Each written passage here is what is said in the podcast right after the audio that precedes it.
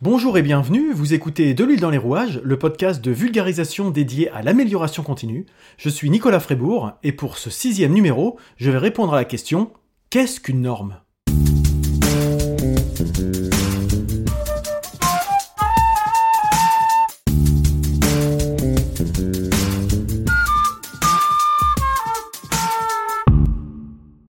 Avant toute chose, un, petit préambule, euh, puisque après cinq premiers numéros, j'ai de très bons, très bons retours de, votre part. Je vous en remercie.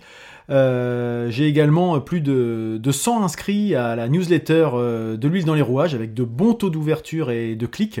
Donc ça semble confirmer qu'il y a un intérêt pour ce, que, pour ce que je vous propose, pour ce que je partage avec vous. Donc euh, bah, j'en suis le premier avis parce que l'intérêt c'est quand même d'échanger, pas de parler tout seul dans le désert. Je suis donc ravi que ce projet de l'huile dans les rouages dans son ensemble trouve un écho auprès d'un public le plus large possible. Et puis j'ai aussi, et parmi vous, parmi les, auditeurs, euh, j'ai eu des sujets et des approches qui m'ont été proposés pour aborder des, thématiques spécifiques à l'avenir. Donc je vous en remercie et je traiterai ça certainement dans les, dans les numéros à venir.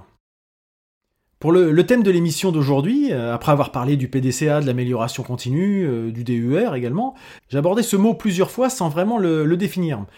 Qu'est-ce qu'une norme? Parce qu'une norme, on, en entend parler, chacun a peut-être un petit peu son interprétation. Euh, et au-delà de ça, qu'est-ce qu'une norme? À quoi ça sert? À part embêter le monde, certains me répondront peut-être.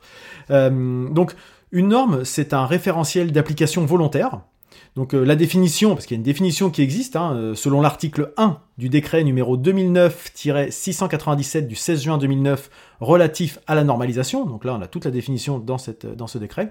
Donc attention, accrochez-vous, la normalisation est une activité d'intérêt général qui a pour objet de fournir des documents de référence élaborés de manière consensuelle par toutes les parties intéressées portant sur des règles, des caractéristiques, des recommandations ou des exemples de bonnes pratiques relatives à des produits, à des services, à des méthodes, à des processus ou à des organisations. Elle vise à encourager le développement économique et l'innovation tout en prenant en compte des objectifs de développement durable. Bon, voilà, c'est dit. Euh, c'est pour la culture générale, hein. ça n'a pas forcément d'intérêt opérationnel et concret de savoir ça, mais c'est bien de savoir que il y a quand même un cadre, bien sûr, pour définir ce qu'est une norme et que ce n'est pas euh, un mot comme ça sorti de, n'importe où. Donc je vous mettrai la référence de l'article qui est disponible sur Légifrance si vous voulez en savoir un peu plus sur cet article 1 et sur le décret euh, que je viens de vous citer. Donc on va revenir un petit peu dans le pratico-pratique. Donc les normes, ce sont des référentiels, donc des outils qui permettent d'harmoniser, de standardiser, je mets ça entre guillemets, de standardiser des pratiques avec une volonté de les améliorer. Donc une norme, c'est le résultat d'un consensus élaboré par un processus dit de normalisation. Alors pour être considéré comme une norme, un document doit remplir deux conditions.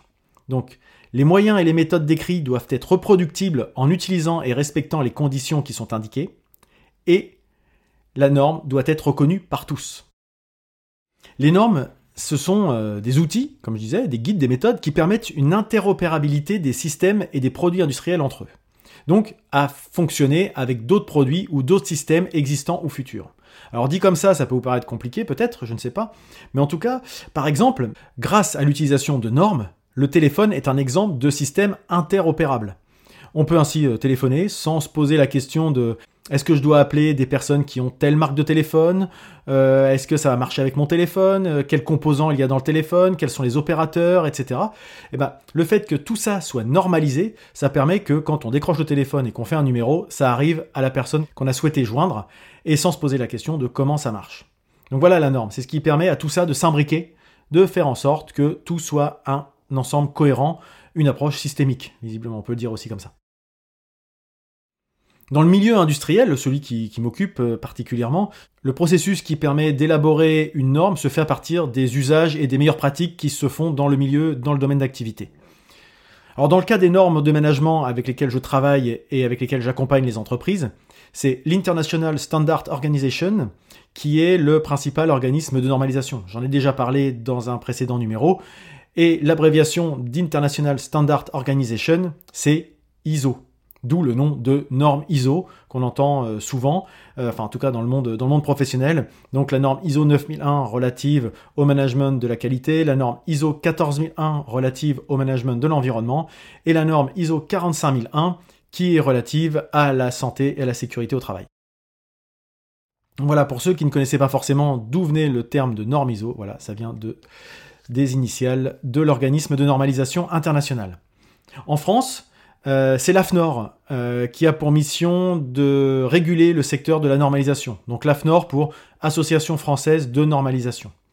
Alors j'ai parlé de normalisation euh, pour cette activité, mais il peut arriver dans certains cas qu'on puisse lire ou entendre parler de standard à la place de normes. Alors il s'agit d'un anglicisme puisque bah, on est dans un monde mondialisé justement, et c'est souvent l'anglais qui prend le dessus, et euh, même quand on le retranscrit dans la langue française, comme euh, norme et standard, il n'y a qu'un seul et même mot en anglais, en France, ça peut arriver que de temps en temps on utilise le terme standard à la place de norme. Il y a une petite nuance, on va peut-être pas rentrer dans le débat par rapport à ça, mais en tout cas voilà, c'est pour vous dire que les deux peuvent être rencontrés en fonction de votre contexte. Donc j'évoquais le, fait que ça soit un référentiel d'application volontaire, contrairement à un texte réglementaire, qui là est obligatoire. Euh, pour autant, il peut arriver que des normes sont ensuite introduites dans la réglementation, les rendant ensuite donc forcément obligatoires, mais ça reste relativement rare. Dans le cadre d'un domaine d'activité, on va distinguer la conformité réglementaire relative à la législation de la conformité normative relative à une norme. Voilà. Euh, ça peut paraître pour les gens non initiés peut-être quelque chose, euh, on, coupe les cheveux en quatre, mais ce sont deux choses différentes, euh, puisque les normes incluent la réglementation, mais l'inverse non, puisque la conformité réglementaire n'inclut pas forcément des pratiques, de l'amélioration continue, etc.. Donc les deux ne sont pas forcément en lien. Donc c'est pas parce qu'on est conforme réglementairement qu'on est conforme à une norme. Voilà, c'est juste pour faire la, distinction. Malgré tout, ces normes, qui sont donc volontaires dans 99% des cas, même si elles restent d'application volontaire, elles ne sont pas moins parfois incontournables, sans pour autant être réglementaires, puisque ça peut être une demande explicite d'un client ou d'un marché dans lequel vous travaillez. Moi j'ai connu ça dans le passé, où un client nous a dit, euh, bah, si vous n'avez pas tel type de certification, vous ne pourrez plus répondre aux appels d'offres que je passerai. Et d'ailleurs, j'ai accompagné euh, plusieurs clients là dans une démarche de certification ISO, parce que leurs clients leur avaient explicitement mentionné que s'ils n'avaient pas la certification ISO 9001, ils n'allaient plus pouvoir faire appel à eux. Donc c'est simple, quand on est dans ce cas-là et qu'on a une potentialité de perte de marché très importante, eh ben on se met euh, aux normes et ça devient finalement une obligation, ça devient une obligation du contexte d'activité dans lequel on, évolue. Et donc ça peut aussi être un critère d'entrée ou de sélection. Dans certains cas, pour que ce soit pour des raisons euh, techniques, euh, d'ordre de santé publique, de sécurité, de préservation de l'environnement, les pouvoirs publics, donc qui passent des appels d'offres, peuvent imposer une norme d'origine volontaire ou considérer que son application par l'entreprise ou les entreprises qui répondent à l'appel d'offres peuvent laisser penser qu'il y a une présomption raisonnable de conformité à des exigences réglementaires obligatoires. C'est un petit peu le, tampon qui valide le fait que l'entreprise euh, est apte à répondre dans des conditions euh, techniques, environnementales, de sécurité aux conditions d'un appel d'offres. Et puis, ça reste volontaire, mais ça permet aussi, euh, quand je dis que c'est incontournable, c'est que c'est important de pouvoir anticiper les évolutions futures de son, de son marché, de son activité. Et euh, les normes tendent vers cela. Et il est plus facile de mettre en place ce type de démarche lorsqu'on le décide, qu'on est moteur, qu'on a l'initiative, plutôt que quand on doit le faire sous la contrainte avec un délai imposé par un client qui nous met un ultimatum en disant à partir de, de telle date, si vous n'êtes pas certifié, vous ne pourrez plus travailler avec nous. Et en plus, quand on anticipe et qu'on est moteur, on a le temps d'élaborer un système qui correspond à l'entreprise, et donc qu'on n'aura pas à subir, car il aura été fait, encore une fois, excusez-moi de l'expression, à l'arrache pour la certification. Donc en fait, dans ce cas-là, on en fait un vrai outil de pilotage qui est adapté à l'entreprise et non pas l'entreprise qui s'adapte au cadre de la norme. Alors les différents types de normes, là je, vous ai dit, euh, je vous ai fait un, paquet générique, mais on peut en distinguer euh, quatre grands types. Les normes fondamentales, qui donne les, règles en matière de terminologie, de sigles, de symboles, de conventions, de métrologie, de, vocabulaire, de définition, etc. Donc c'est le, cadre de référence. On a ensuite les normes de spécification, qui elles indiquent les caractéristiques et les seuils de performance d'un produit ou d'un service. En gros, ce qu'on attend comme résultat concret en matière de performance, pas uniquement de conformité. Donc c'est souvent ce qu'on retrouve dans des domaines type aérospatial. Les normes de méthode d'essai et d'analyse, donc celles qui indiquent les méthodes et les moyens pour la réalisation d'un essai sur un produit. Donc la manière dont on va réaliser les essais, c'est-à-dire comment on teste. Et enfin, les normes d'organisation ou système de management, c'est-à-dire celles avec lesquelles je travaille, qui décrivent les fonctions et les relations organisationnelles à l'intérieur d'un organisme. Donc comment l'organisme s'organise justement pour mettre tout cela en musique et atteindre ses objectifs. Alors là, je vous ai décrit un peu ce qu'était une norme, mais finalement, à quoi ça sert concrètement? Parce que c'est bien beau d'avoir défini tout ça.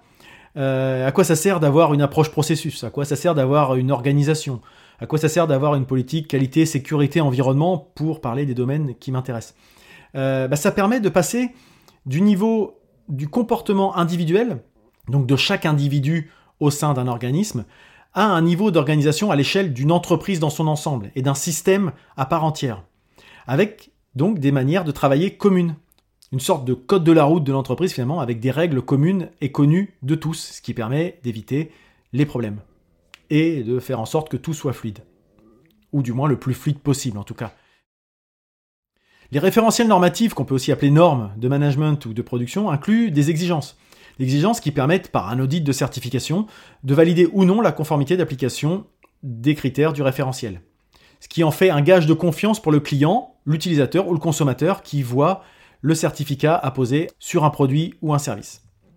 Et donc ça valide aussi le fait que tout le monde travaille de manière commune, permet de s'assurer que l'organisme certifié a mis en place des outils et des méthodes lui garantissant de disposer des moyens requis, qu'ils soient humains ou matériels, pour obtenir le résultat attendu. Alors pour autant, attention, appliquer les normes de management euh, et les respecter, ça ne signifie pas forcément qu'on ne connaîtra pas de dysfonctionnement dans une organisation ou dans une production. Euh, simplement, ça signifie que l'organisme tirera les leçons pour y remédier en cas de survenue d'un dysfonctionnement, pour les corriger et pour ne pas que ça se reproduise.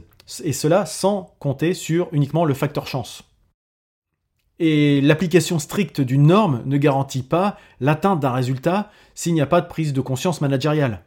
Je dis souvent cet exemple euh, que citait le, PDG de, de l'entreprise dans laquelle j'ai commencé mon activité professionnelle.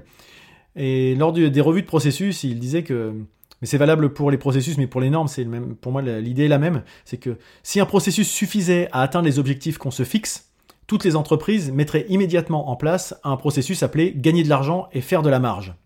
Donc c'est la même chose pour les normes. Il ne suffit pas d'appliquer une norme pour que tout marche comme par enchantement le lendemain. Il ne prenait donc pas comme un acquis et comme un automatisme le fait d'appliquer une norme comme un gage de réussite. Faites en sorte d'être acteur de l'atteinte des résultats et les normes sont un outil pour cela. C'est une formule que j'utilise souvent, c'est une norme doit être un cadre dans lequel évoluer et surtout pas un carcan qui nous empêche de bouger.